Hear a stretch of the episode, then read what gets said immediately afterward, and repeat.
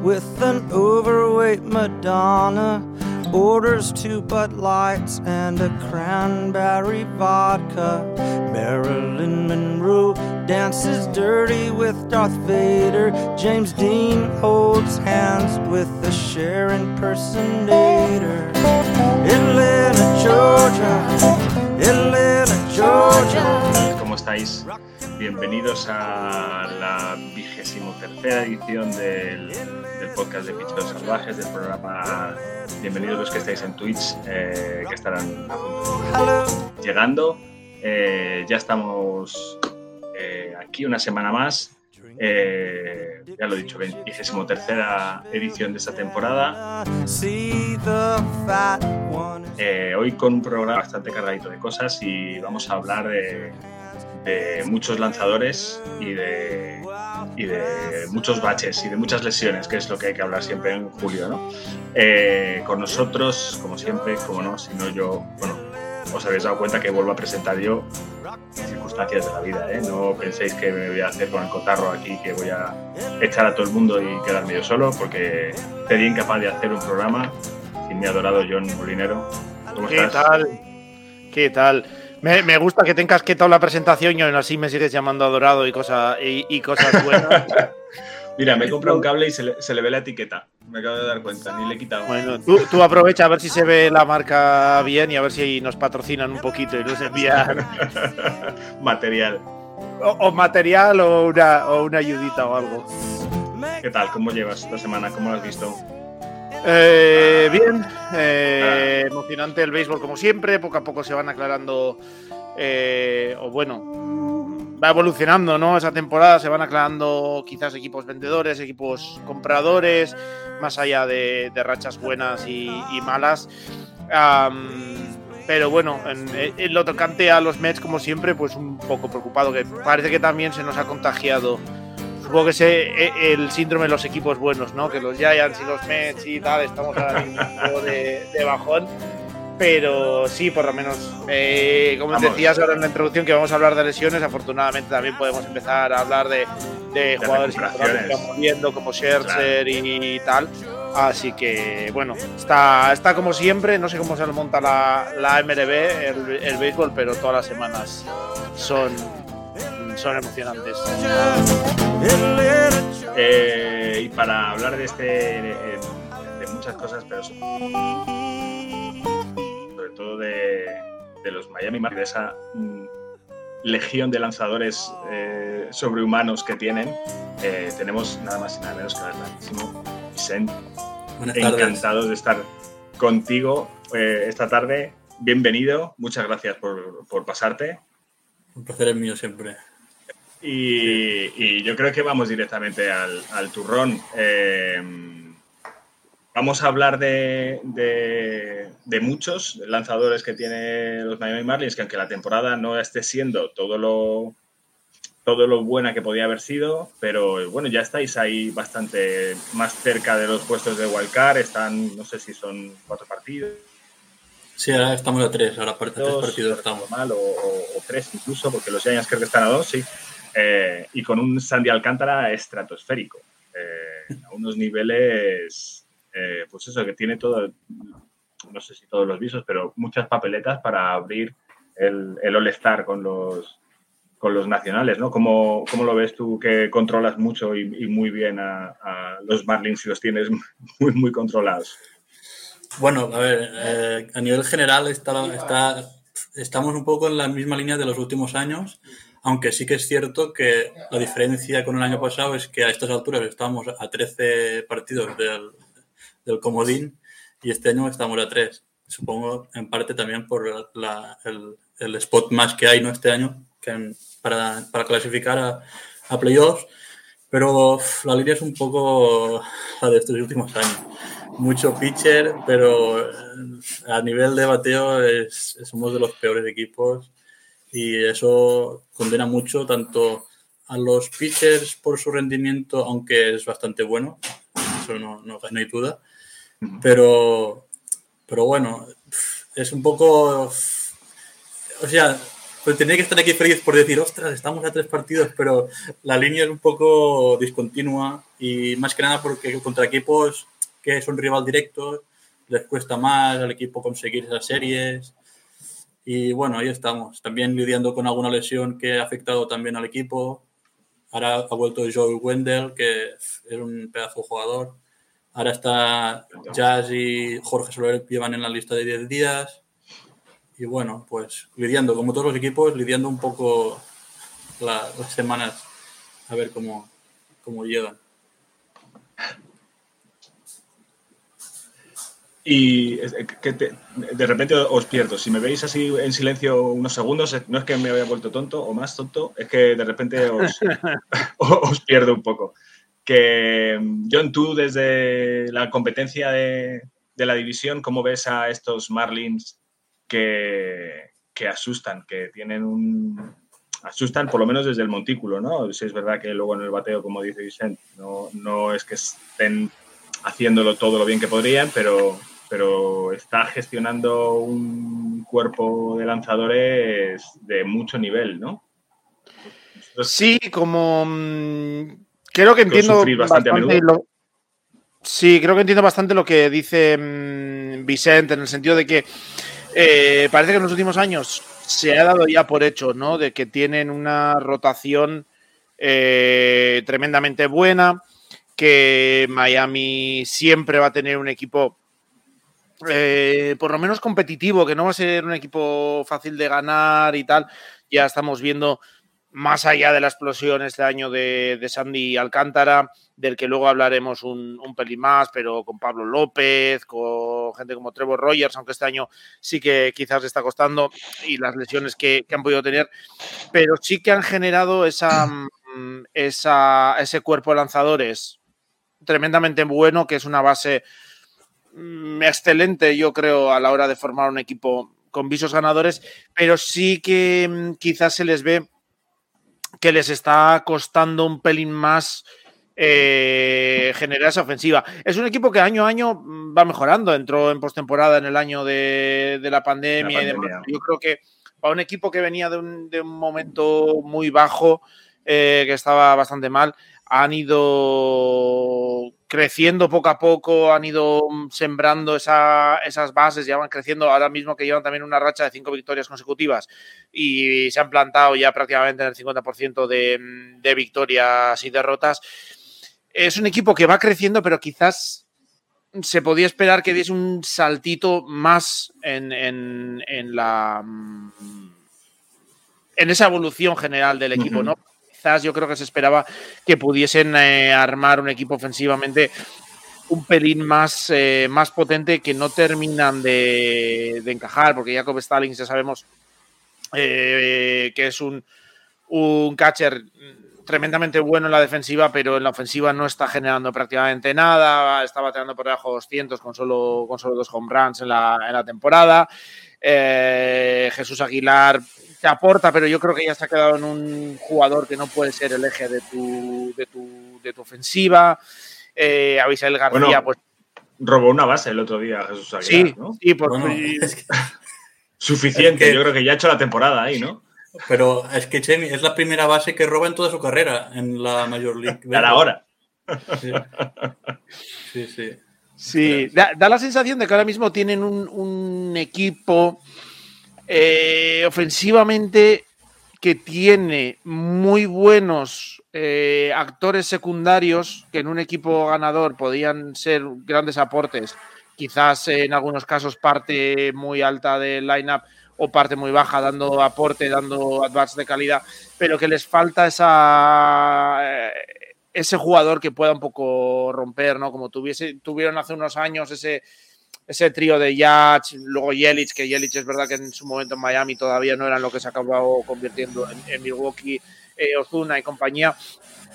Tenían ahí un trío que sí. Yach, no, eh, Stanton. Oh, perdón, Stanton, Stanton, sí. Ah, sí, sí, Stanton, Stanton.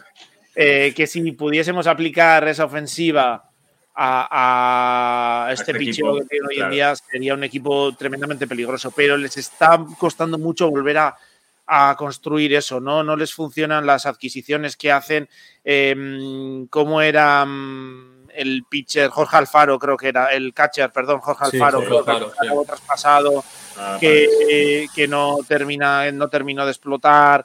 Eh, les está costando mucho. Eh, Chisholm, que sí que se está convirtiendo quizás un poco en ese, en ese eh, buque insignia de, la ofensiva. También yo creo que un poco tiene mucho que ver con el carisma que puede tener y demás, pero también ahora está lesionado. Les está costando eh, armar esa, ofensiva, quizás, ¿no? Miguel Rojas también ha sido un jugador clave. Yo sé que Vicente le tiene eh, mucho cariño también a, Miguel Rojas y la afición de Miami en general, pero no, mm, no consigue tampoco ser o no llega a ese nivel de ser ese jugador importante que se puede echar el equipo a las espaldas. Y yo creo que es la, la gran asignatura pendiente que tienen ahora los Marlins. No sé si a base de, de inversión, quizás eh, subiendo un poco el payroll, no sé si se plantean eh, movimientos por, por, prospectos, porque luego viene también gente como Max Meyer por detrás, eh, está Eduard Cabrera y demás. Quizás es mucho dar, ¿no? Pero no sé qué, se, qué podrían estar planteándose en, en, Miami para solventar ese paso que les está, que les está costando dar. ¿Cómo sí, lo ves tú? Para, para, resumir, para, resumir, lo que, lo que está diciendo John, al final yo creo que el problema es eh, de la construcción de, de, del, del, del, roster, ¿vale? Cómo están enfocando en la forma de construir un, el equipo. Es cierto que desde el, el, 20, el, año de 2020 que entramos en playoff, entramos primero porque la temporada fue corta y porque el equipo jugó un, un juego, ¿no? Como se llama, de pelota corta, ¿no? De, de correr pequeña. mucho base, eso, pelota, pelota pequeña correr mucho la base, contacto con gente como Berti, que había entonces, estaba, creo que estaba Jonathan Villar también por allí, pero, y entonces mmm, yo creo que ese es el perfil que debería buscar la gerencia de Miami. Y estos últimos años siempre el, out, el jardín siempre lo han cambiado los tres, siempre tenemos tres jardineros nuevos.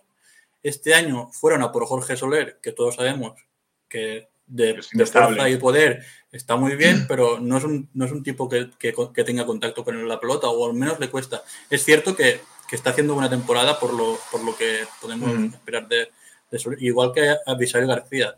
A Abisail García, cuando lo contrataron, eh, una de las primeras frases que fueron es, bueno, Abisail García puede, puede jugar de, de center fielder. Eh, eh, partidos que ha jugado de center fielder este año, cero. Claro.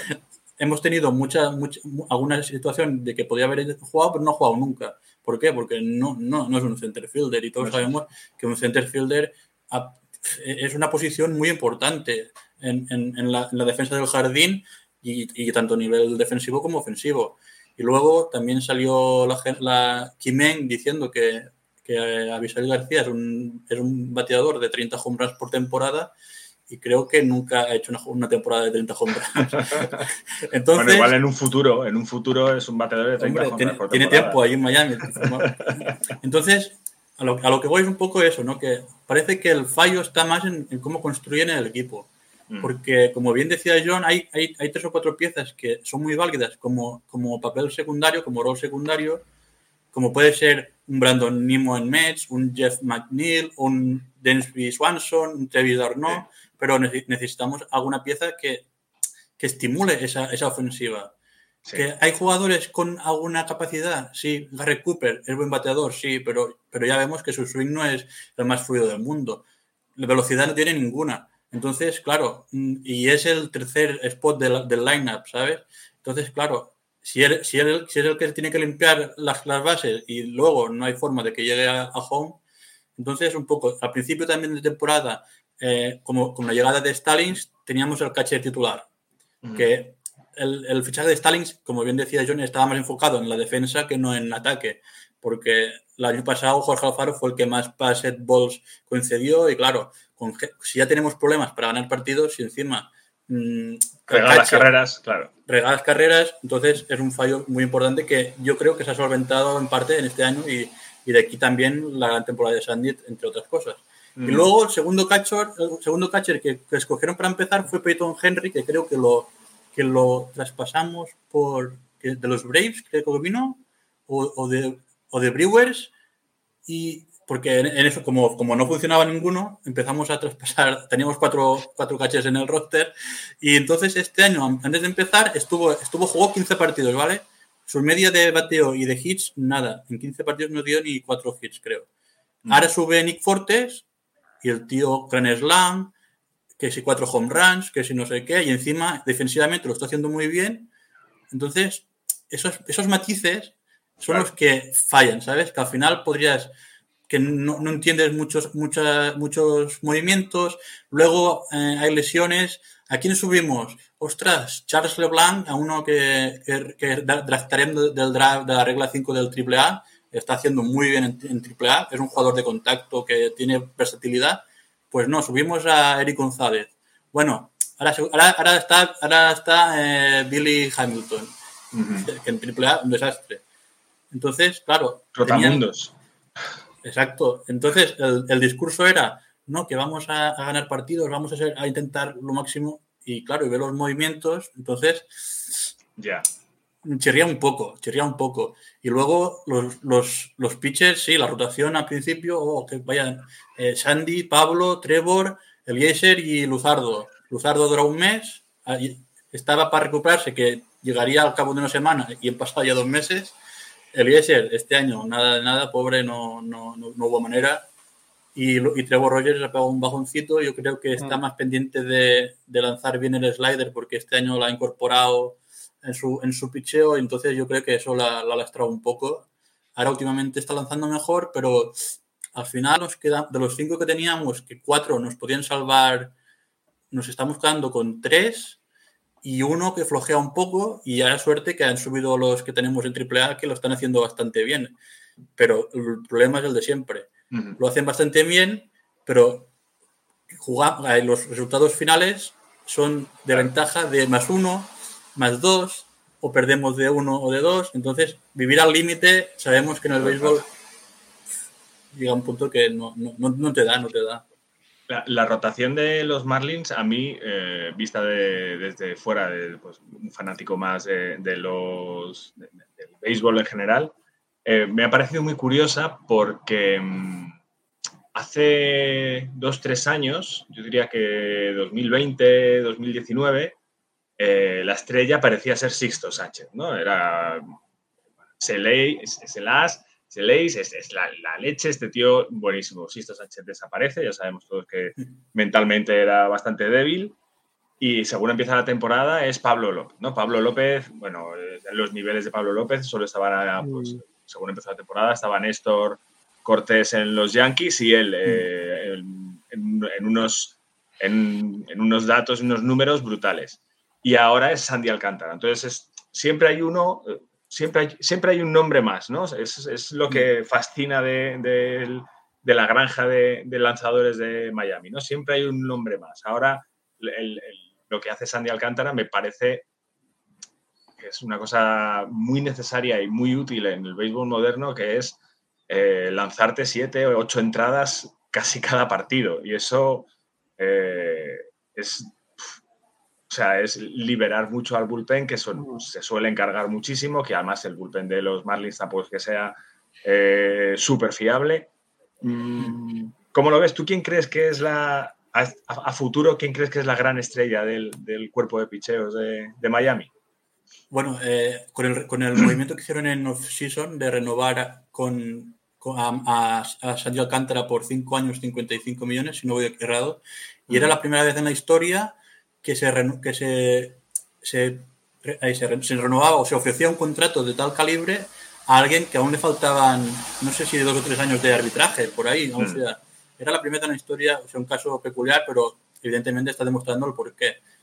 Sabíamos todos, o sabemos, que Sandy Alcántara es la pieza más fiable, y luego es lo que comentas tú, Chemi. Pablo López está a un nivel estratosférico cuando todo lo acompaña. Yo, yo, yo, yo, yo lo veo eh, y el partido que, que, salió, el último que salió es el ejemplo perfecto.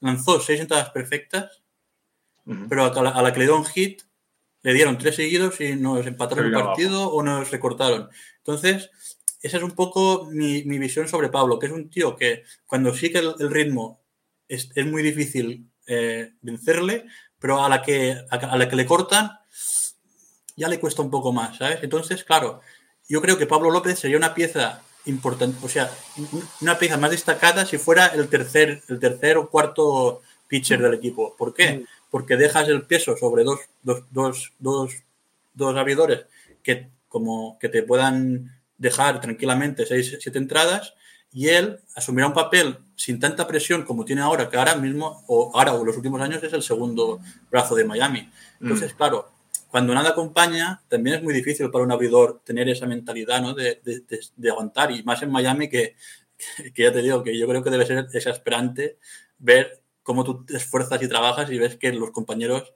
no, no hay forma. Entonces yo creo que... A John ya de Grom en, en...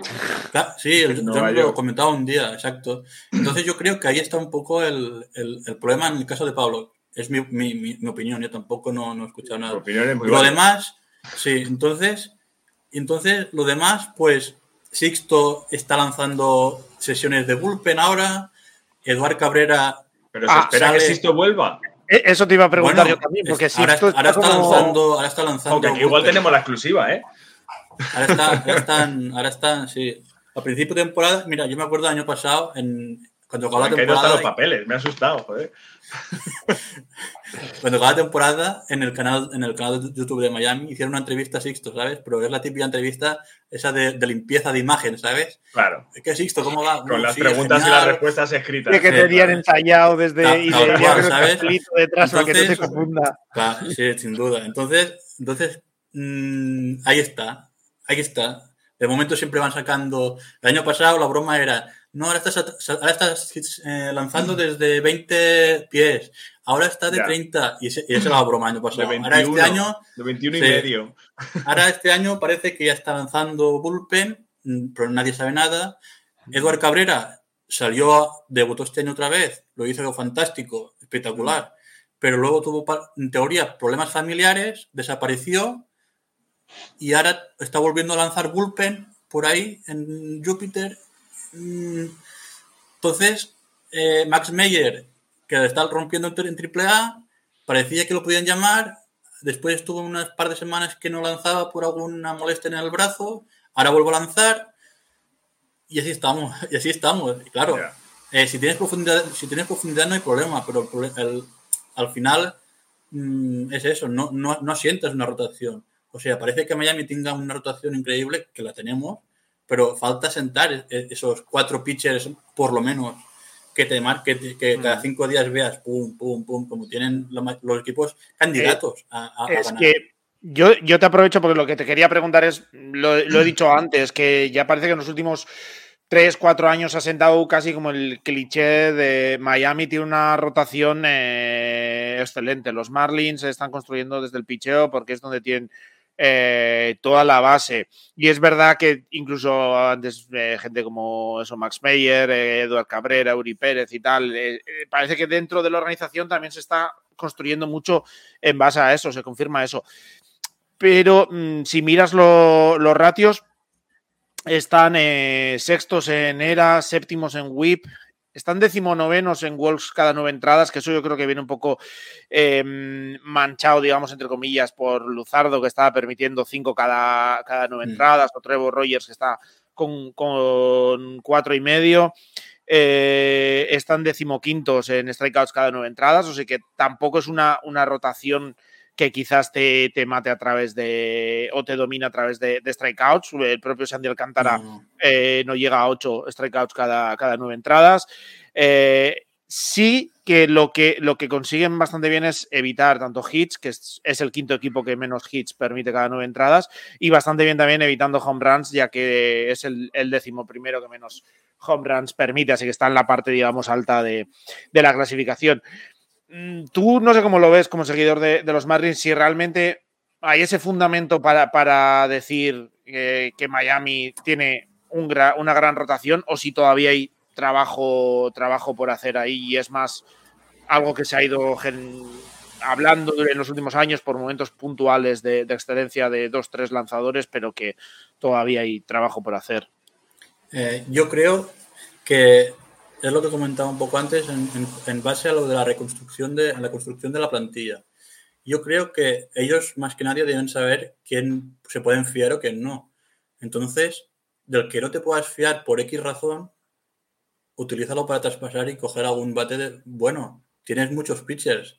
Eso es lo que me trastoca un poco, porque al final tienes a muchos que, oh, que sí, que sí, que no, pero nadie, nadie, nadie se asenta, ¿sabes? Entonces, es lo que tú dices, John. La rotación de Miami, yo nunca, nunca tengo problema a nivel de, de abridores. Yo, yo estoy, estoy confiado en lo que tenemos, tanto en el primer equipo como en, las menores. Y el problema es un poco pues la ayuda en el bateo. Es cierto que yo creo que tendría que y ya no, ya no a nivel de bateo tampoco, eh, ahí también, sino que a nivel de equipo general tendría que haber aquí un poco de, de sentarse y revolucionar un poco el equipo y, y hacer unos movimientos que toque. Y si el, año si el año que viene tenemos que empezar con Sandy, Pablo, Ed, Cabrera, Max Meyer y algún veterano que haya por ahí, pues empieza. Y Luzardo puede tener un rol de cerrador. Quiero decir, pero, pero ir a, alguna cosa clara. No estar siempre divagando de a ver si llega este, a ver, porque, porque nos está pasando con los prospectos de bateo. A ver, sí, sí, JJ sí, sí, Python Bardic, que si Conine, que sí, y no, y no sale ninguno. Y, y, no es que no salga ninguno, sino que tampoco los utilizan, no los suben. Entonces, yo creo que deberían mover un poco el roster y, y, ir con una idea fija de, de, de, cómo lo quieren hacer, porque si no van un poco divagando y al final nos quedamos sí. a medias siempre. Aquí, por ejemplo, tira, tira, un, un, segundito solo, porque nos decía aquí Nilo77 que, mm, que, el proyecto de Jeter en los Marlins que se ha frenado y demás. No sé cómo viste qué aportación pudo haber hecho Jeter y tal, o si, si realmente tuvo un gran impacto y ya se está cayendo todo lo que construyó, o, o cómo lo no, ves, si puede venir yo, un cambio en el paradigma en Miami. Yo creo que la faena fue, fue muy buena. Miami, cuando lo cogieron de la, de la anterior gerencia, era un solar a nivel de prospectos. Miami no tenía nada y el equipo era lo que todos conocemos, un molestar casi, pero si no tienes nada que te refuerce a nivel de, lanzamiento ni de prospectos para poder adquirir ese plus que te puede ayudar para el final de temporada o lo que sea, entonces tampoco vas muy, muy lejos, ¿no? Entonces yo creo que el trabajo de Jeter ha estado, ha estado muy bien, incluso con Gary Dembo, que quiero mencionar que hace un par de semanas se fue del equipo también. Era algo que se esperaba, pero no sabíamos cuándo iba a suceder. La mano derecha de Jeter. Entonces yo creo que el trabajo es bueno. Han sentado un buen, una buena granja, han, desarrollado muy buenos pitchers, pero falta pues desarrollar más que desarrollar, saber jugar con lo que tenemos en las granjas para adquirir cosas que nos puedan potenciar el primer equipo en este caso. Mm. Pero yo creo que el trabajo ha sido bastante bueno. Mm. Lo único que, claro, hasta la excelencia, pues hay Falta este pasito que, que, viene después, claro. quizás. Sí, sí. Oye, y ahora veremos cómo con Kimen, a ver, a ver cómo, cómo evoluciona el equipo. Juguemos un poco a, a béisbol ficción. Eh, ¿Qué piezas eh, utilizarías tú como cambio para posibles trades y qué rotación imaginas en los Marlins del 24 o 25? ¿Quién sería el, Ace? Yo, ¿Cómo lo yo, ves? Yo, si, si, si a Pablo López no lo van a renovar, yo utilizaría como una pieza piramidal para un cambio bueno. Uh -huh. Y coger un bate Claro, es que ahora, claro, los Pirates también van por arriba, pero Brian Reynolds era un, era un objetivo muy, muy, que tenían muy, muy claro. Goloso, la verdad. Sí. Y, y, yo a Pablo López lo utilizaría de, de pieza. Más que nada, ¿por, ¿por, qué? Porque es un pitcher asentado en las grandes ligas. Sabemos que puede tener un rendimiento fantástico y que puede ayudar mucho a un equipo, por ejemplo, ahora mismo los Cardinals que necesitan picheo, pues sería una pieza que, que quizás seguramente lo desearían. Mm. Muchos equipos necesitan ya no, ya, ya sí, no, sí, ya no mal vender los prospectos de, de, lanzamiento, porque es lo de siempre, ¿no? Un prospecto nunca sabes lo que te puede dar. Entonces, si tuviera que apostar por, por traspasar por alguien, yo creo que la pieza sería Pablo López.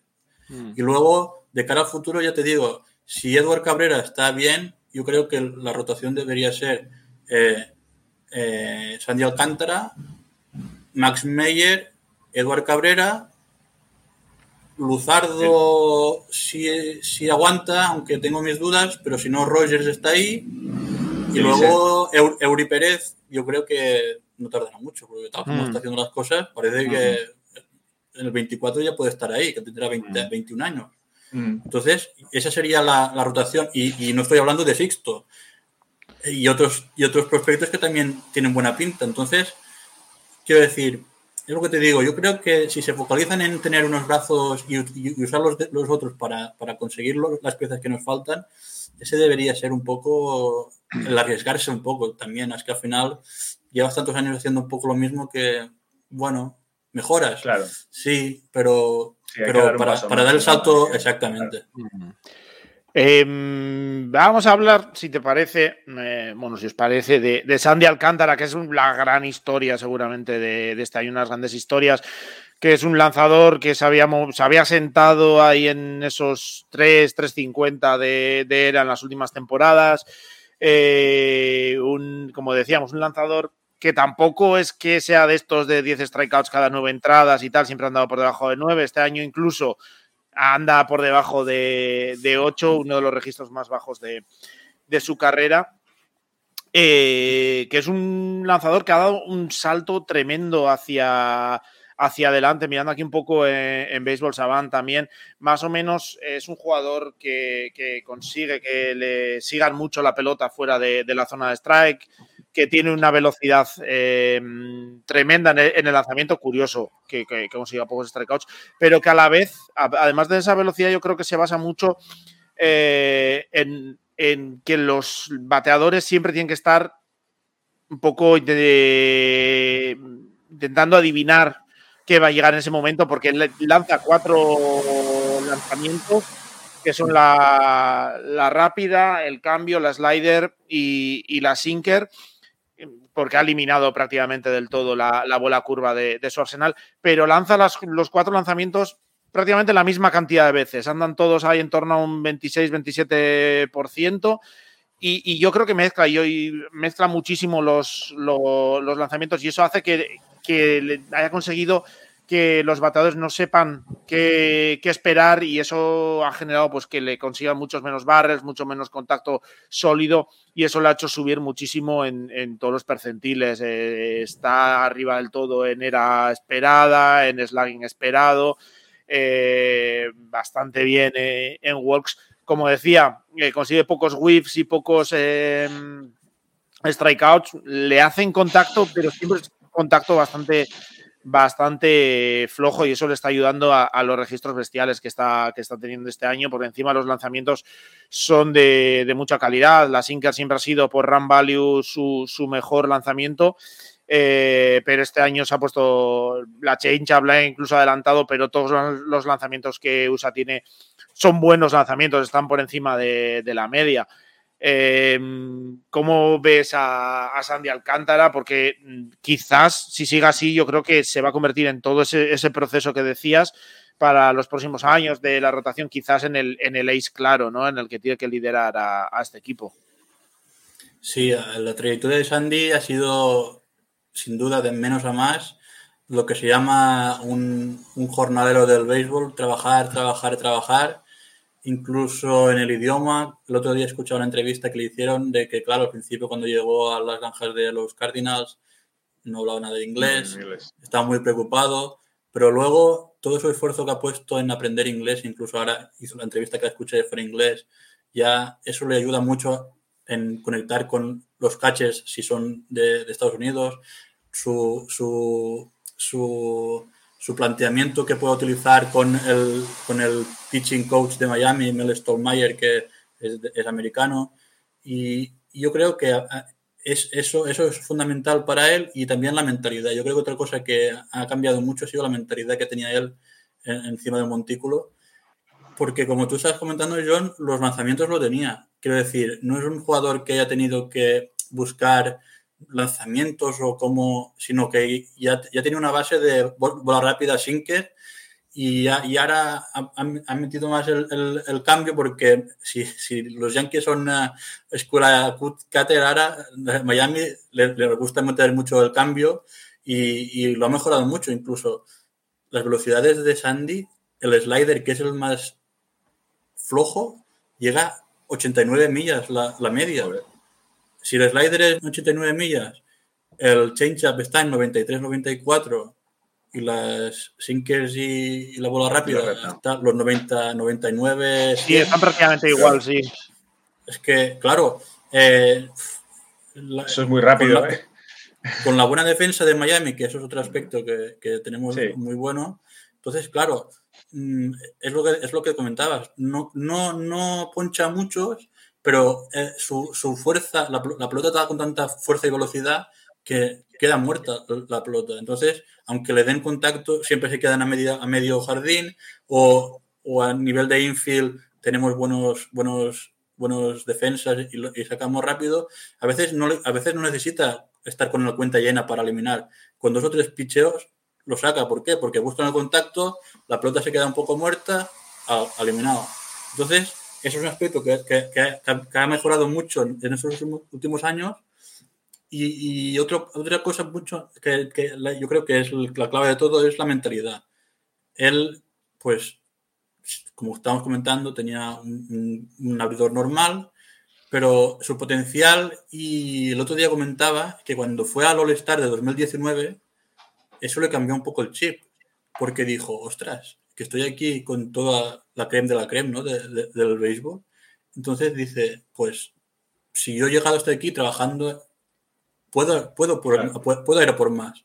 Entonces, esa mentalidad, más lo que comentaba antes Chemi, que yo creo que es un pitcher que tiene dos cosas de los pitchers antiguos y lo- el pitcher de ahora.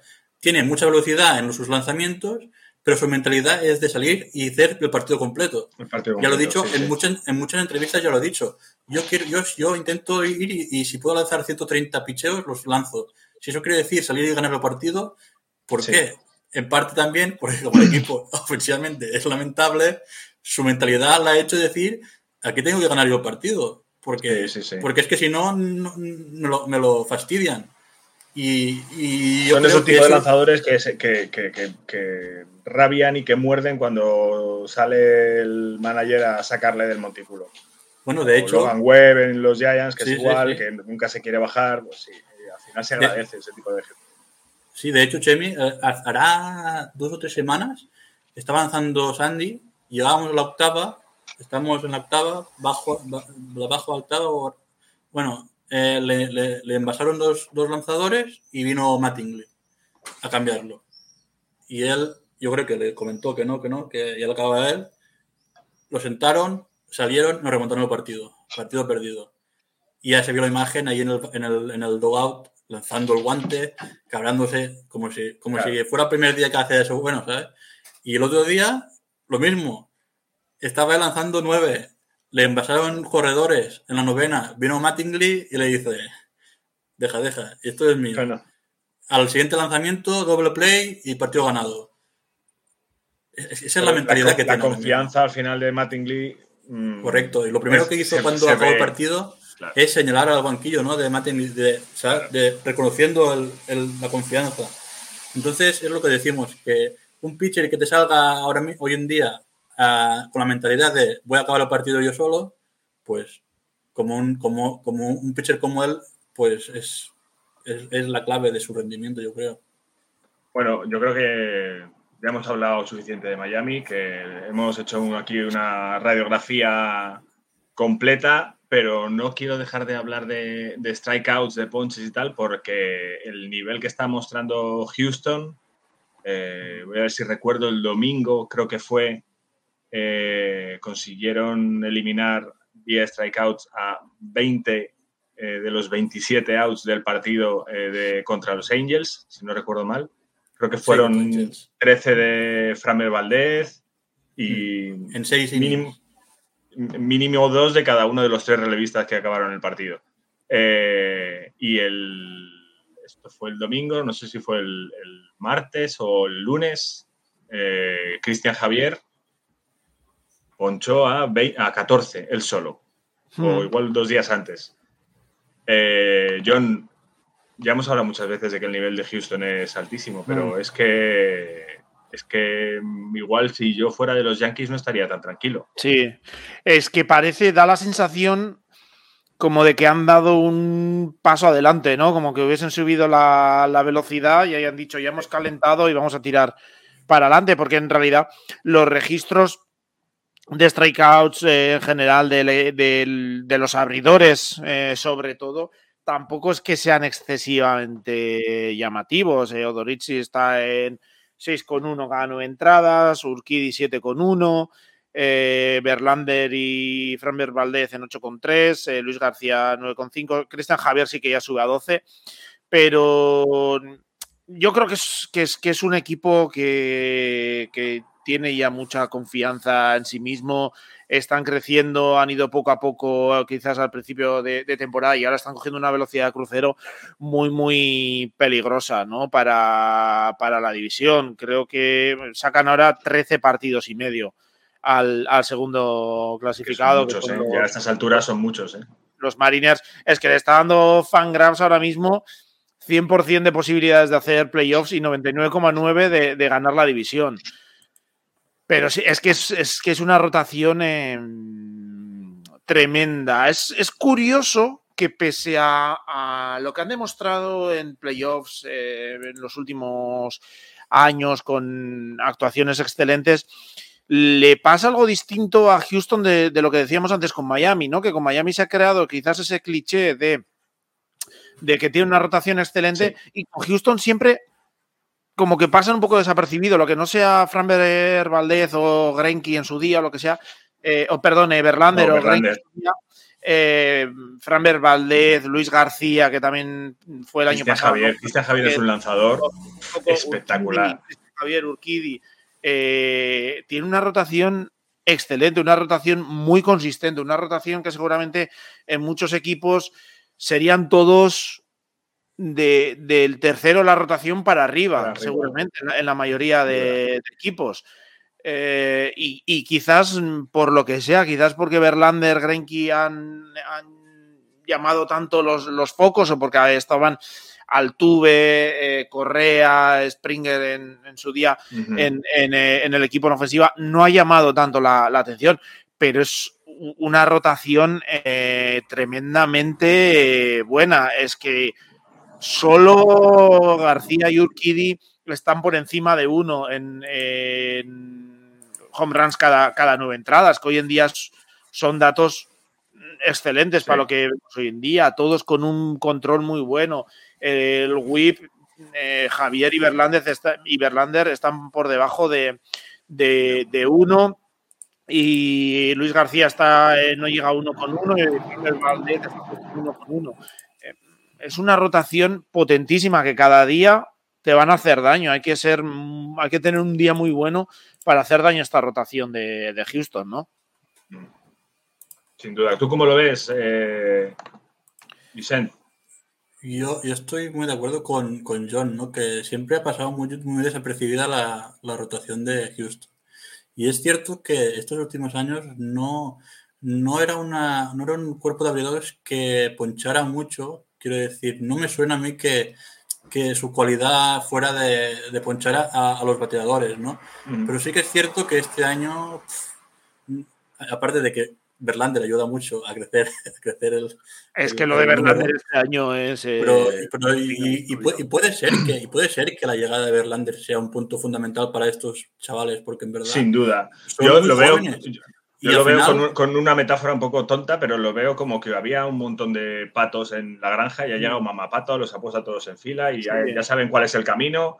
Y ahora ya esa, fila de patos tiene muchísimo peligro. Les da liderazgo, les da presión, o sea, les quita presión, perdón, porque se asegura de que los focos van a ir a lo que haga Verlander, que al final es un tío que encima se maneja muy bien en, el de los focos. Sí, sí. Eh, y, y si ya de por sí han pasado desapercibidos yo creo que esto les ayuda a no preocuparse de, que saben que al final a quien van a ir va a ser a, a, Verlander y que ellos pueden trabajar mucho más tranquilos. Y eso para, para una rotación bastante joven en general, eh, pues es, eh, excelente.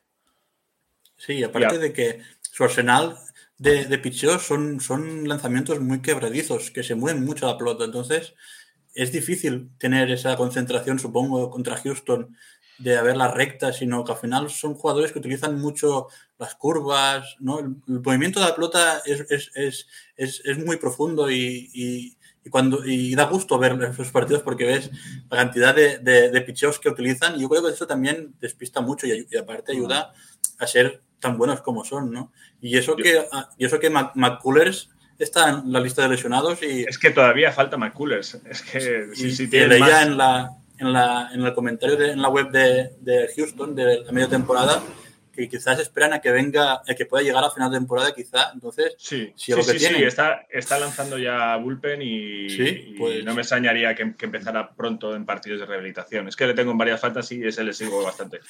Pero, sí, sí, pues pero, solo falta... pero yo creo que, que, eso que hablas de los lanzamientos rompientes y de, de esa efectividad también dice mucho que, que cuentan a mi gusto, es un gusto personal, con el mejor catcher defensivo de la liga, que es Martín Maldonado, que, defensivamente es un espectáculo verle, mm. verle trabajar detrás del plato. Sí, sin duda, yo creo que la, figura del receptor es fundamental. Por eso comentaba antes lo de, lo de Stallings en el caso de Miami. Mm. Stallings, todos los partidos que lanza Sandy lo, está, está con, con Stallings. Pues tener un guante de oro detrás del plato ayuda el plus está ahí. Eso no, creo que no hay duda, ¿no? ¿Ibas a decir algo, John? No, no, que al final, que yo creo que la defensa eh, en general, en un equipo que está, está mirando aquí los ratios, tercero en era la rotación y el mejor era eh, el cuerpo relevista, que son, eh, que es además el cuerpo relevista que menos hits permite el tercero que menos home, runs permite, pero el, el, segundo con whip más bajo y la rotación también, aparte del tercer era más bajo que decía antes, el tercero eh, whip más bajo y el segundo en hits. La defensa también tiene que ser muy buena cuando, como decíamos, que por, ahora han tenido unos días excelentes en cuanto a strikeouts, pero no, es, no están en el top, top, top en cuanto a strikeouts. Las pelotas se pueden poner en juego, pero tener una defensa así también te, te ayuda mucho que te consiga luego los outs, ¿no? No sé si habéis visto la jugada de Martín Maldonado sacando a Tyler Ward en, primera de los Angels en primera base, pero es para verla. Eh, mm. Tyler Ward batea un hit al jardín derecho, eh, la pelota bota, Tyler Ward llega a primera, lanza a Kyle Tucker a, Altuve, que mira a Taylor Ward, que da dos pasitos hacia lo típico, da dos pasos hacia segunda base, con el primera base, que es Julie Gurriel, a su lado. Entonces él está viendo la pelota, está viendo la primera base, está tranquilo, está lejos de la base, pero está tranquilo pero no se da cuenta de que Martín Maldonado llega de puntillitas detrás de él. Altuve le lanza la bola prácticamente a la cara a Taylor Ward, que se queda. Hay un momento que hace así con las manos, como la cojo yo, y claro, pasa detrás de él y está Martín Maldonado que lo elimina rápidamente. Es de ser un tío listo, de, mm. la, demostración de que, de que lleva jugando a esto desde que era un bebé y que sabe, latín. Pero bueno, pasamos a otro tema. Em, Seguimos con, lanzadores. John, eh, ya ha vuelto Scherzer. Mm. Y allí a lo lejos, si me asomo, se ve a Grom. Se otea en el horizonte. ¿Es este eh, el, final de los problemas de los Mets? No lo sé, porque ahora mismo obviamente la rotación necesita ayuda. Hemos solventado bastante bien la papeleta con eh, las aperturas de Peterson, Trevor Williams mm, ha fallado eh, más de, lo deseado. Carlos Carrasco también ha tenido eh, algunas aperturas. La última fue, fue mejor, pero ha tenido unas aperturas. Vamos a dejarlo sí, sí, sí. olvidables.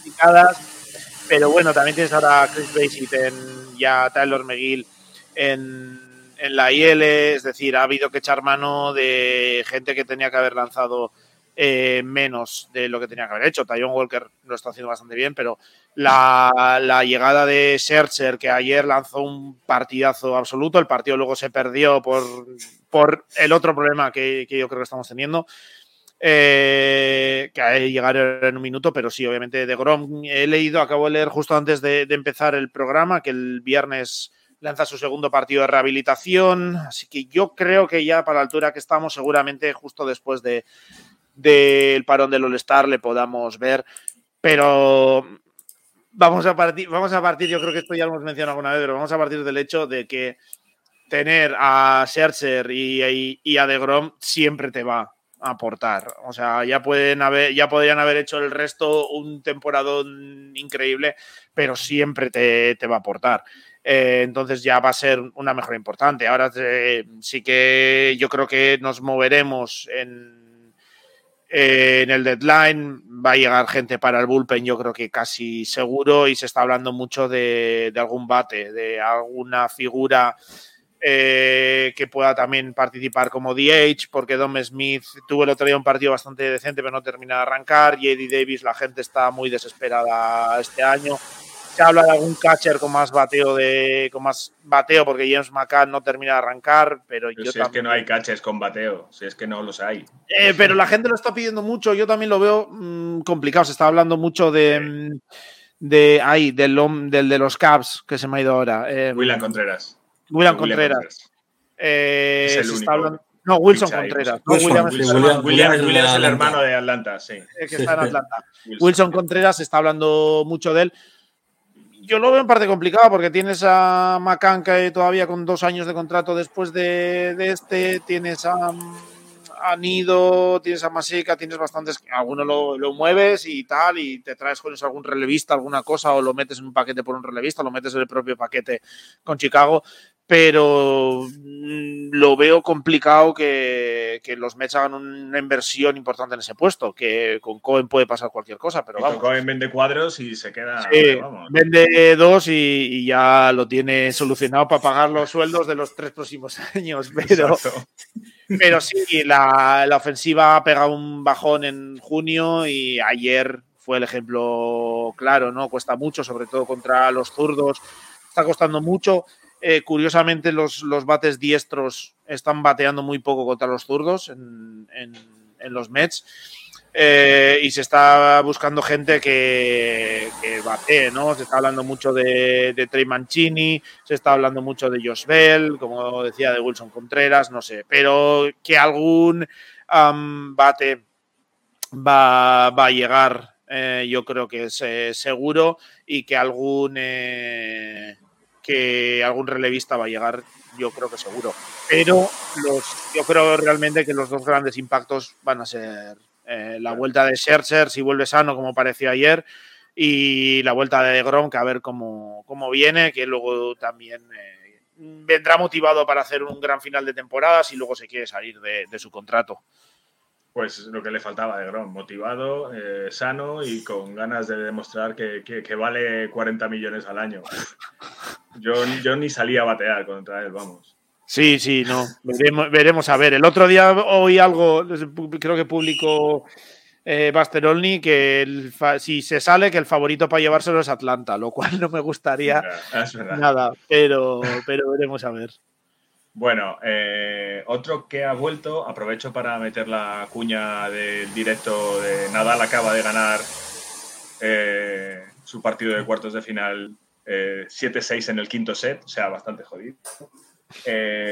ha sido Mookie Betts, que ya os digo yo que es lo que le faltaba a los Dodgers, ¿sabes? Que, que esta teoría que llevo defendiendo toda la temporada de son los Dodgers más vulnerables, me la voy a comer con patatas porque se están lesionando Walker Buehler, se está lesionando Mookie Betts, se está lesionando Max Mansi está haciendo la peor temporada de la historia, Justin Turner no ha bateado hasta el 25 de junio y aún así eh, siguen arrollando porque da igual que pierdan piezas porque siempre hay otro que la saca del campo. Entonces, la vuelta de Mookie Betts es lo que le faltaba, los padres no están pasando su mejor momento, los Giants, tenemos tiempo luego para contar que estamos metidos en un pozo muy profundo, así que este tema ya me lo, ya me lo soluciono yo, ya me digo, Chemi, te has comido esta, los dos es que, es que encima se, lo estáis poniendo, a huevo encima. Sí, ahora mismo está siendo demasiado fácil para ellos, pero bueno, quedan dos meses largos, tres meses, ¿no? Julio, agosto, septiembre, sí. Eh, pero mucho tiene que cambiar las cosas para que los dos ya no se lleven la división, yo creo. Eh, Vamos, eh, vamos, estoy acelerando un poco porque se nos ha ido mucho tiempo. Creo que esta semana y tras las bases. No sé si estoy. Sí, ¿no, John? Sí, creo que estaba ahí. Había una, sí, una, uno más jugoso. Así que vamos a hacerle un guiño a nuestro fiel nueve entradas, a Ariel. Eh, y vamos a hablar de unos Cardinals que son expertos en conseguir hitos, ¿no? Eh, mm. no sé si lo has visto, Vicens, eh, cuatro home runs en una primera entrada. Sí, la sí. primera vez en la historia de. Cada vez que decimos esto de la primera vez en la historia de las grandes ligas, vosotros pensar que la historia de las grandes ligas es muy larga, es muy, muy larga. O sea, cuando se jugó la primera liga de la primera temporada de las grandes ligas, no existía fútbol en, en España. O sea, Y pese, y pese a todo, parece que cada día hay cinco hitos sí. de, por primera vez en la historia. Pero bueno, eh, es esto de las estadísticas que nos fascina. Eh, cuatro jonrón seguidos y luego Arenado consiguiendo un ciclo que no sé si es el tercero de su carrera o el segundo. Bueno, ahora lo miramos. Eh, ¿Cómo ves todos estos Cardinals y, esta- y estas hazañas, Vicente? Pues yo creo que fuiste tú, Chemi, lo que metiste en programas anteriores, que los Cardinals siempre, los- cuando he jugado, cuando jugado Miami contra ellos, es una mosca cojonera de esas que Total. no quieres ver ni en pintura. Son que- pesados. Es que no, no tienes ningún, ningún momento de respiro en, en el line-up. Cuando le da uno por batear, es- es- parece que sea MVP. Es, es un- es un- es un- es muy agradable de ver si eres de los Cardinals, aunque últimamente están un poco de bajona, ¿no? Porque a pesar de, tanta, de tan buenas hazañas y tantas cosas, no acaban de, de- de- de conseguir las victorias que necesitan para no descolgarse y para que no les atrapen los comodines que vienen por detrás, porque ahora perdieron la serie contra Filadelfia, ahora están jugando contra Breaks, si no creo, y también han, han perdido ya 1-2. Quiero decir que ahora se les está haciendo un poco cuesta arriba. Y, Es pero que yo creo que lo que les pasó, lo, lo que les pasó en el partido contra Filadelfia es muy representativo de los Cardinals, que son Mm. capaces de hacerte cinco home runs seguidos Sí. en la primera entrada y en la tercera llevan 5-5. Mm. Eh, es que les está que- matando. que son, que son capaces de hacer, como el final de la temporada pasada, 14 victorias seguidas y luego, mm, bueno, hicieron un vacío de wildcard bastante decente contra los Dodgers, pero Les está no, pasando no quizás- termina de culminar, ¿no? quizás lo contrario que, que a los Marlins, ¿no? Que tienen un ataque eh, excelente Total. y el es donde están cojeando, que yo les suelo ver mucho a, a nueve entradas que en el en, eh, en Twitter se suele meter bastante, de un modo muy creativo, además, y muy ameno, con, con los distintos pitchers de, mm, de San Luis. Y es verdad que tú miras los datos y sobre todo la, la rotación está decimonovena eh, en era, que en un equipo tan esto como los Cardinals,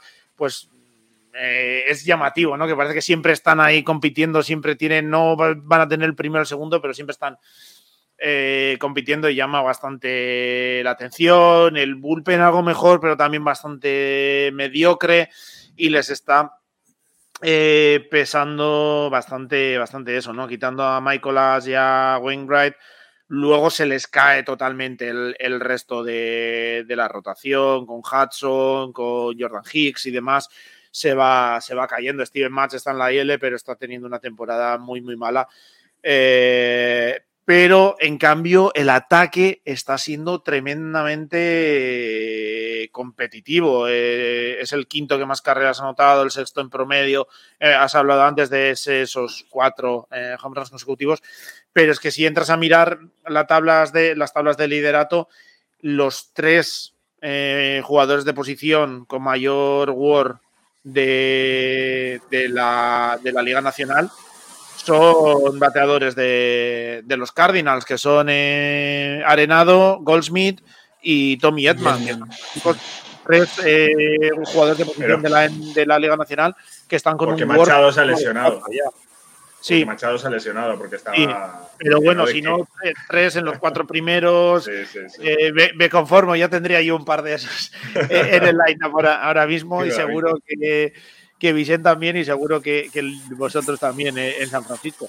Pero sí que llama la atención, ¿no? Eh, San Luis, que suele ser un equipo balanceado tradicionalmente, que luego no tiene nada que ver lo que pasara hace de X años con lo que tiene ahora, pero sí que llama la, la atención cómo tienen esa capacidad esos, ese bloque ofensivo tan potente y ese centro de, o ese corazón del lineup tan, tan potente y cómo se les, eh, se les está se les está cayendo luego por, por el picheo, sobre todo por el picheo abridor que no les está dando nada, nada de consistencia. Yo creo que tampoco están muy lejos, quiero decir. a, poco que, hagan un par de movimientos buenos ahora antes de, la línea final de traspaso, yo creo que si hacen un par de movimientos buenos, ya los tienen ahí, porque al final es lo que decimos. Si, si consigues amarrar tanta ofensiva que tiene los Cardinals, el paso que pueden dar con mejores lanzadores puede ser muy grande. Hmm. Recordemos que los, que los Cardinals están segundos en la división central, detrás de los Brewers de Milwaukee, a tres partidos, que tampoco es tanto, teniendo en cuenta que han perdido los tres últimos partidos, San Luis. Así hmm. que ahí está bastante igualado. Y en cuanto a, a la wildcard, pues lo que hemos dicho hace mucho tiempo, que era una carrera de cinco, que ahora se ha metido Miami y ahora son seis, aunque realmente yo creo que son cuatro los que se pelean por los tres puestos. Perdóname, Vicente, que ni los tuyos ni los míos van a llegar muy lejos.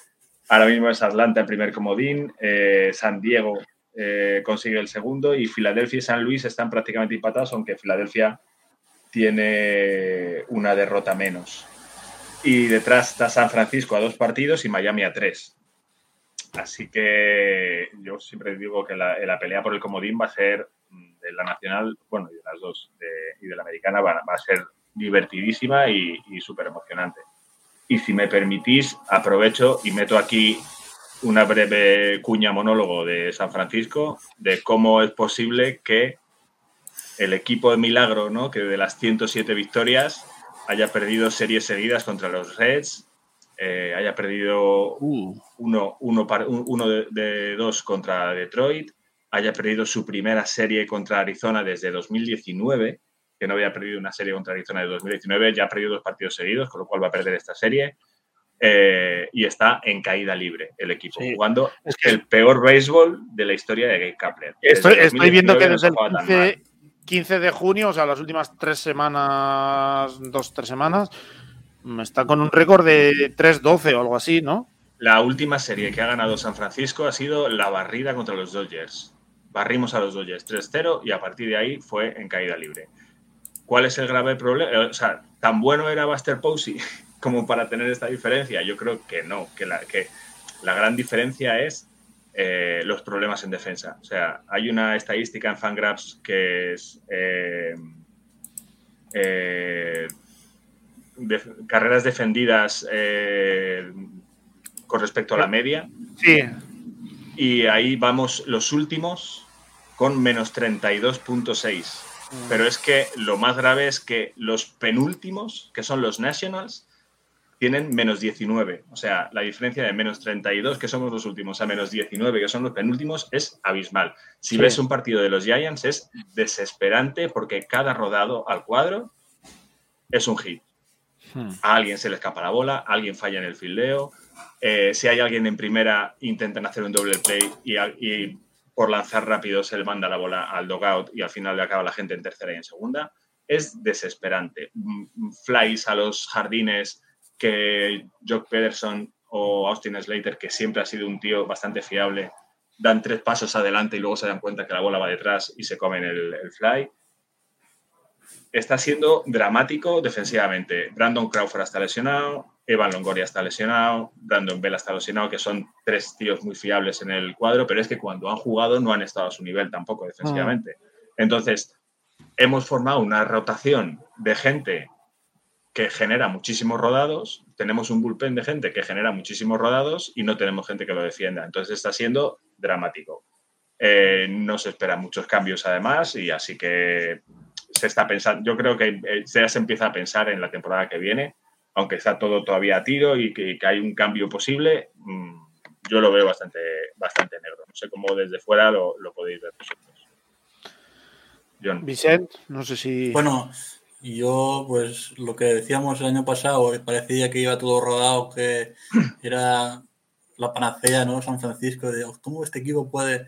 Pues este año las costuras pues están haciendo más daño que, bien y, como, y, es verdad que es un poco frustrante porque cuando, cuando ves los fallos defensivos es peor porque mira, sabes que si lanzan un mal o, o batean mal, pero, pero la, frustración de, de, es que ni así poder salvar a nada es, debe ser muy frustrante, la verdad.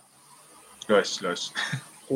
Es que al final es. Em, Eh, yo tengo ahí una duda importante con, los Giants, ¿no? Porque el año pasado que, parecía, pues eso, no es cosa del momento que han empezado bien, pero lo sostuvieron prácticamente toda la, temporada. Luego al final no, no, fue a buen puerto en playoffs, pero vamos, en playoffs ya sabemos que también es un poco cosa del momento, de cómo llegues al momento y tal y habían empezado bastante bien la, la, temporada, entonces parecía que no era tanto espejismo, que habían conseguido montar, eh, quizás con una filosofía con, con Said y tal, una filosofía más de casi tipo Reis, tal, de buscar jugadores un poco donde parece que no hay nada y meterlos ahí, que habían conseguido, trabajando con ellos, eh, montar un equipo sólido, que parecía sólido, que hacían las cosas bien y tal, y, parecía que este año estaban duplicando, y de repente se ha caído todo un poco eh, sorprendentemente.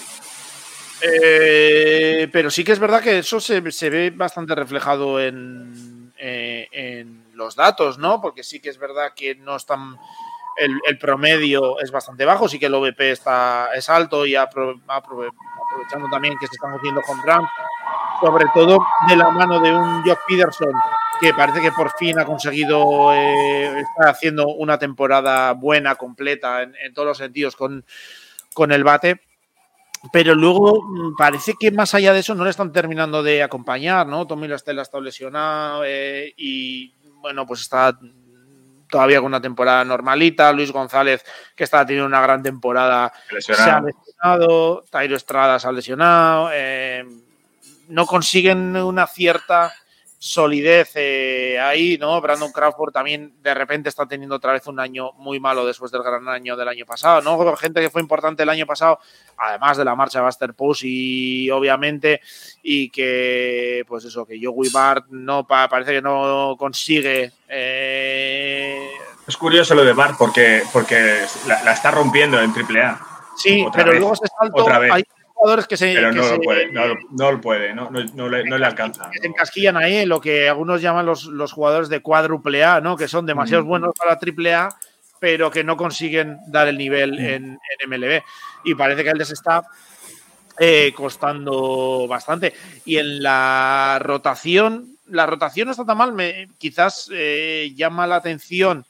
Eh, más lo mal que está el bullpen también, que está vigésimo no está funcionando. Todo lo que salió el año pasado no está funcionando. lo único que está haciendo prácticamente bien es tener control y tener y no está permitiendo tampoco muchos home runs, pero supongo que los problemas defensivos que estás diciendo también están matando un poco a, este bullpen porque están permitiendo eh, muchísimos eh, muchísimos eh, hits y demás que les están afectando mucho y en la rotación pues habían traído a a, Rodón, que sí que, empezó muy bien, eh, y Alex Cobb, que quizás no, no, le está sacando todo lo que, lo que. No está teniendo suerte, Alex Cobb. No está lanzando mal, pero no está teniendo suerte. No le están mm. acompañando la defensa y al final. Eh, y, Logan Webb, que fue importante el año pasado, pues mm, no es que esté mal, pero bueno, pues quizás un bajoncito pequeño respecto al año pasado. Jacob Junis, que lo estaba haciendo muy bien, se ha lesionado, también. Y y lo poco que ha jugado ha sido un descalabro. Scafani, además, le van a tener que operar del tobillo. Ha estado con, con, dolores durante toda la temporada. Los partidos que ha jugado ha sido fatal porque estaba lesionado. Pero es que han decidido operarla y quitarla de en medio. Casi de 10 le están consiguiendo hits a Mansalva. Recuerda más al de Scafani del último año que ya parecía que que lo había cogido en San Francisco como último recurso y luego al final le sacaron mucho jugo, pero este año ha vuelto a, ese nivel. Entonces, pues sí que está teniendo problemas también para montar entre lesiones, caídas de rendimiento y tal, está teniendo problemas para montar una rotación un poco eh, consistente también, ¿no? pues eh, parece que le empiezan a aparecer los problemas. Yo, de todas formas, me sigue quedando la duda si tuvieron un año muy bueno cuando nadie lo esperaba, empezaron muy bien, que podía haber la duda de, bueno, un año bueno y tal, y ahora se han caído.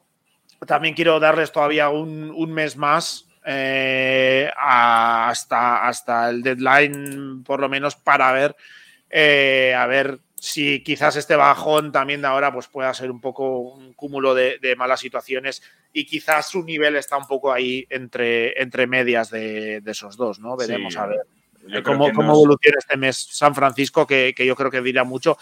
Y yo creo que si se ponen de, de vendedores, mm, se- seguro que sacan piezas ahí, venden piezas. en- en- Sí, yo como he dicho en algún grupo esta mañana, no, no es tanto que, que estemos cayendo en un bache, sino que igual le estamos mostrando nuestro verdadero nivel ahora mismo. ¿no? Entonces es, es Sí, más frustrante que, que caer en un bache.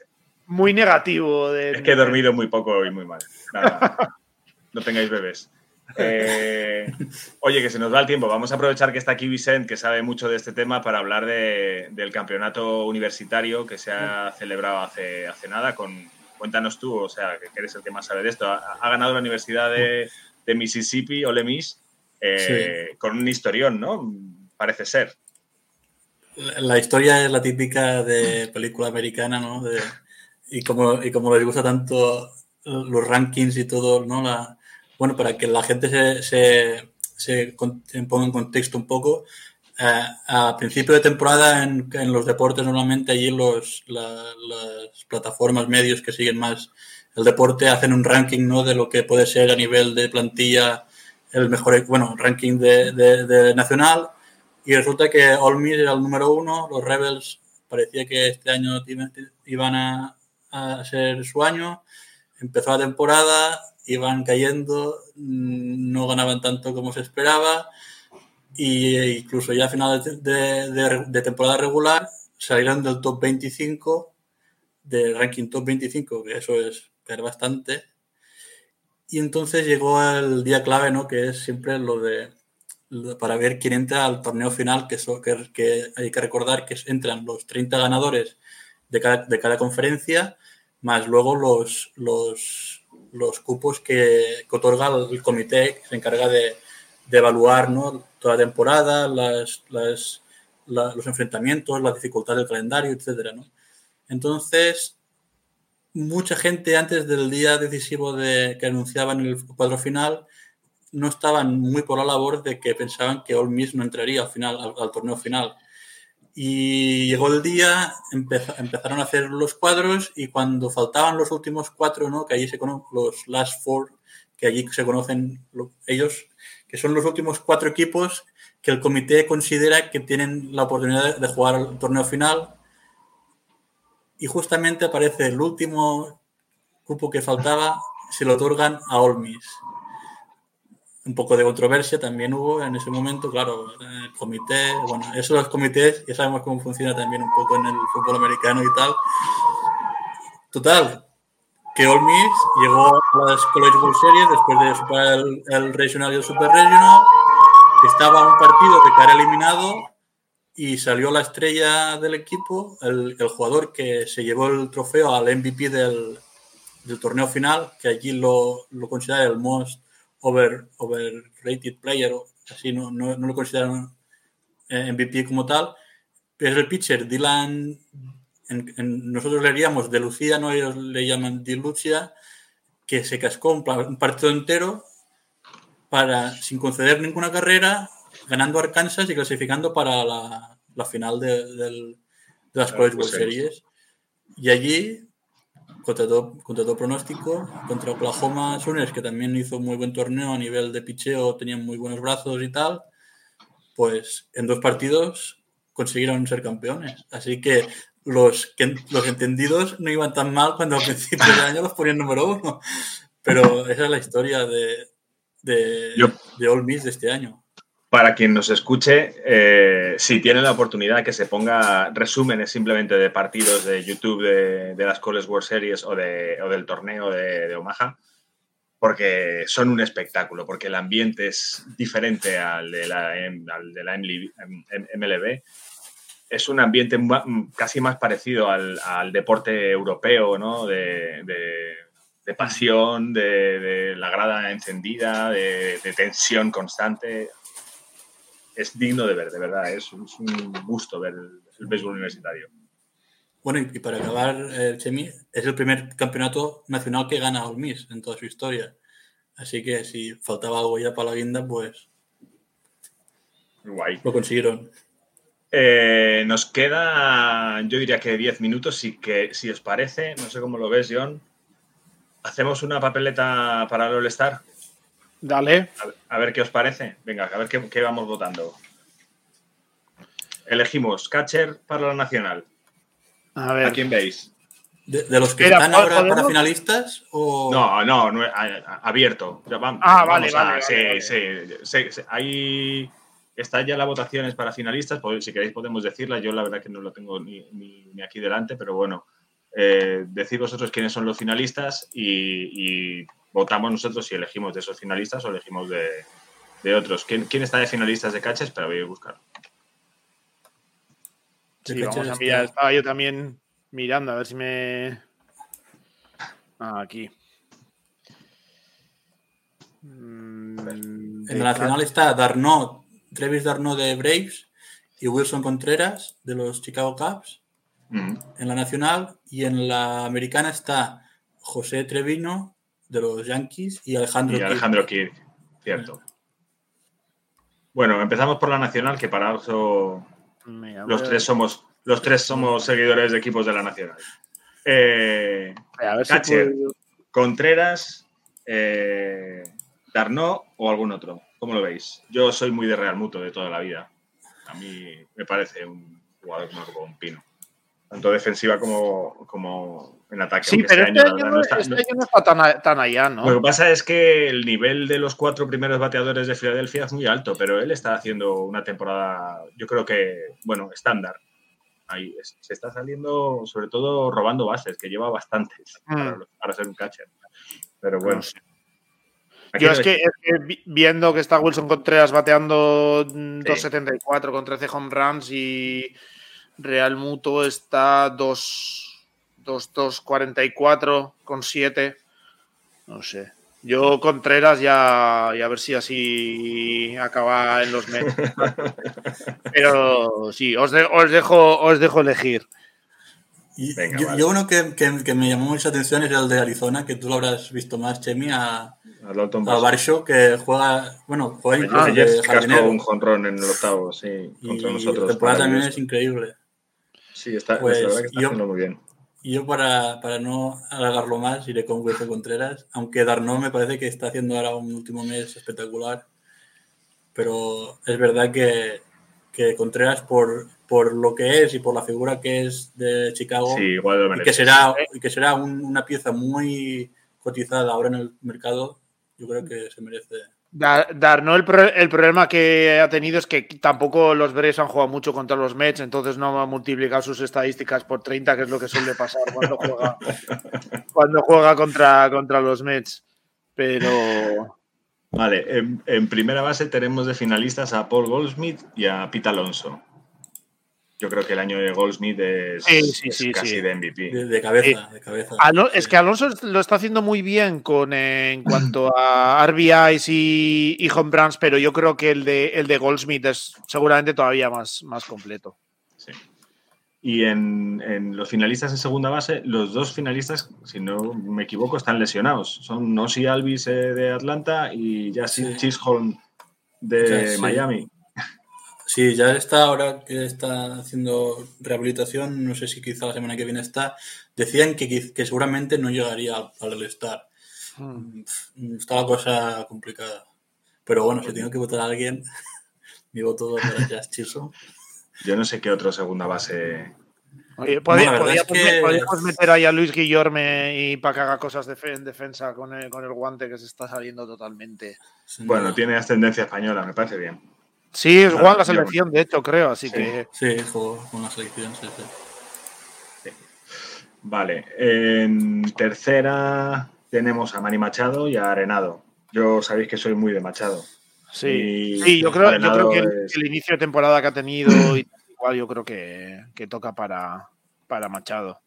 tiene un, un nivel defensivo, bueno, también el nivel defensivo de Arenado es brutal, pero, pero yo creo que se ha echado el equipo a la espalda eh, Machado y, y que está de- destinado a hacer grandes cosas en el mundo del béisbol. Más shortstop, mi adorado odiado Tree Turner o Dansby Swanson. Yo, con tal de no votar a nada de los Dodgers, la temporada de Dansby Swanson es un espectáculo. Sea, Sin duda. Sin duda. Apunta lo mismo, pero para los Braves por mi parte y votamos.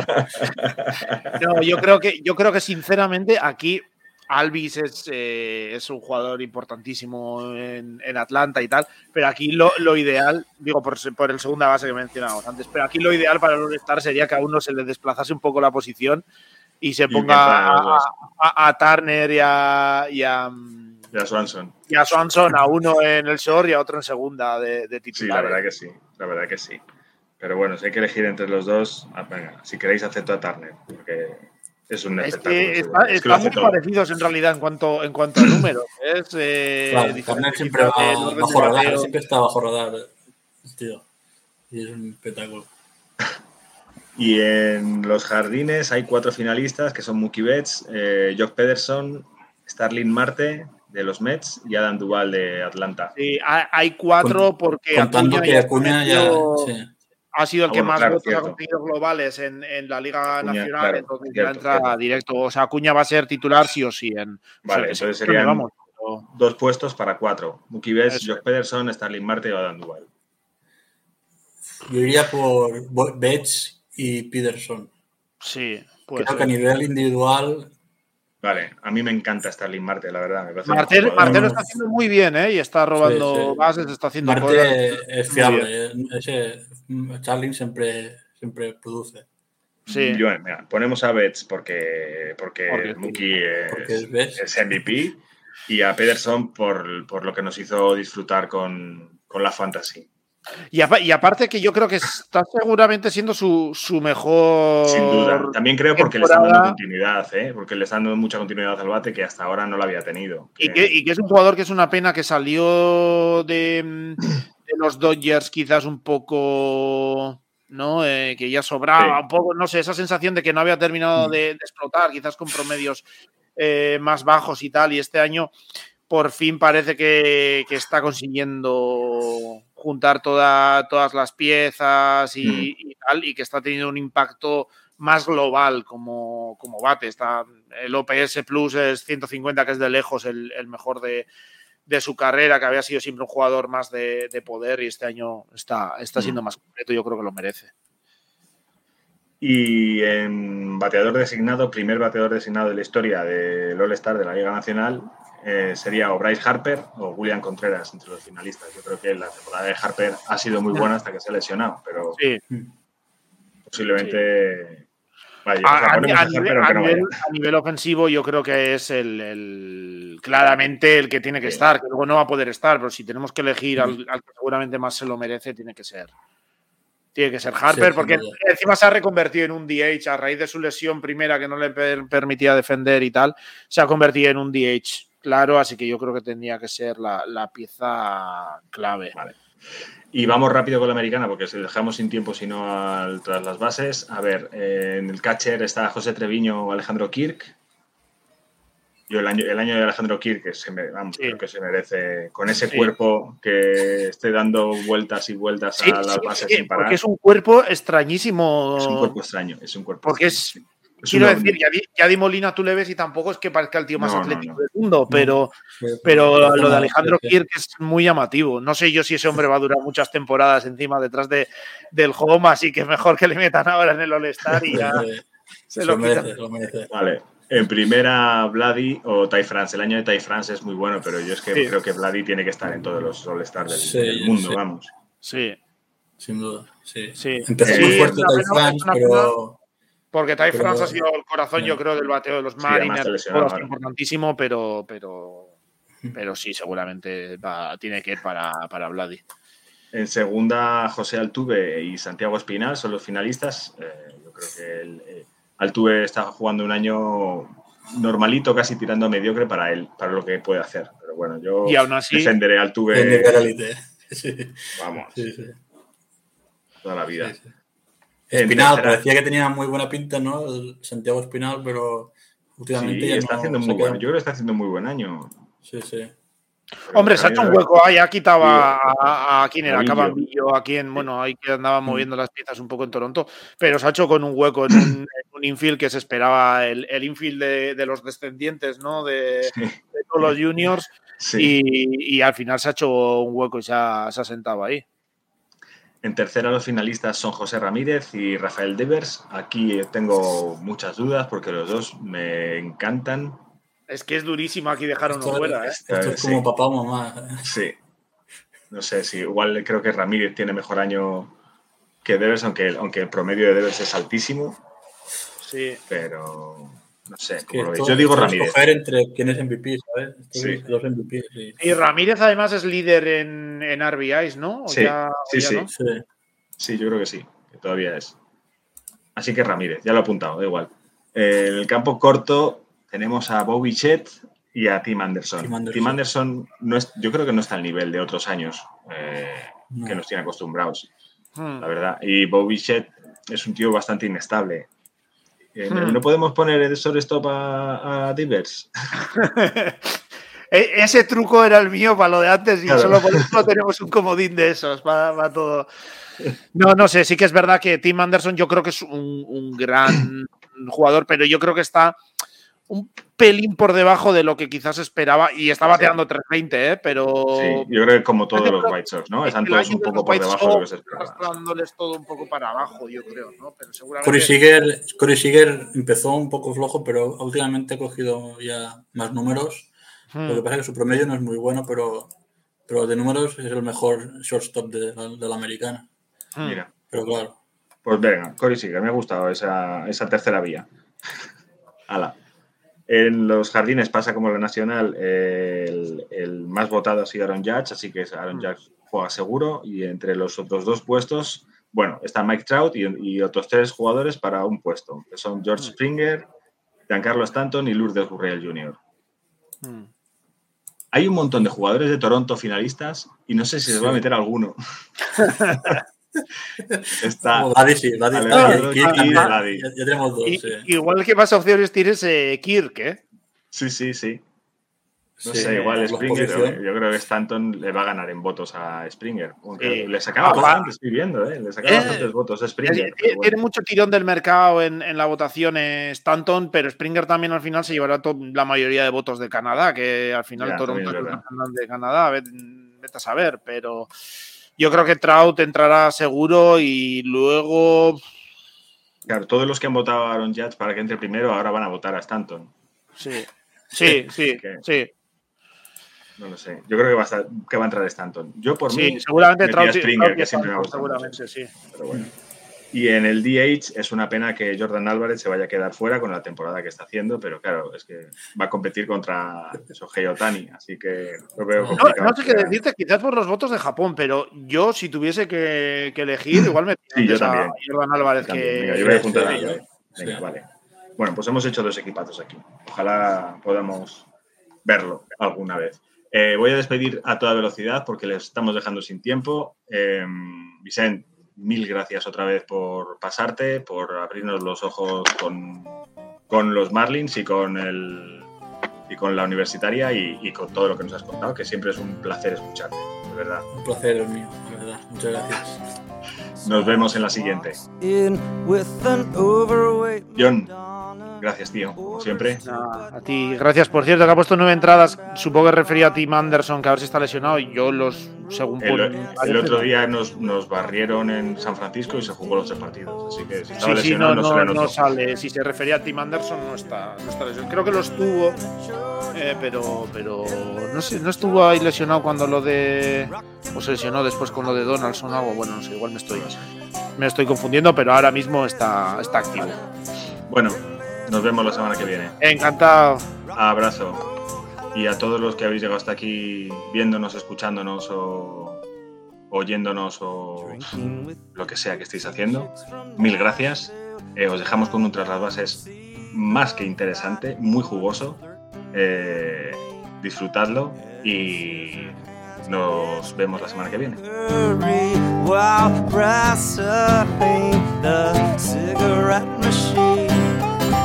in Little Georgia, in Little Georgia, rock and roll Halloween.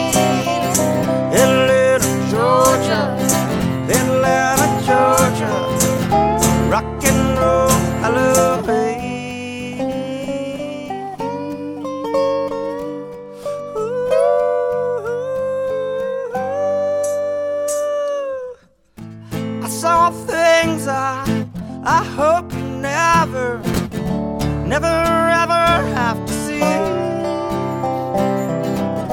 I saw Elvis make out with Jesus in a yellow.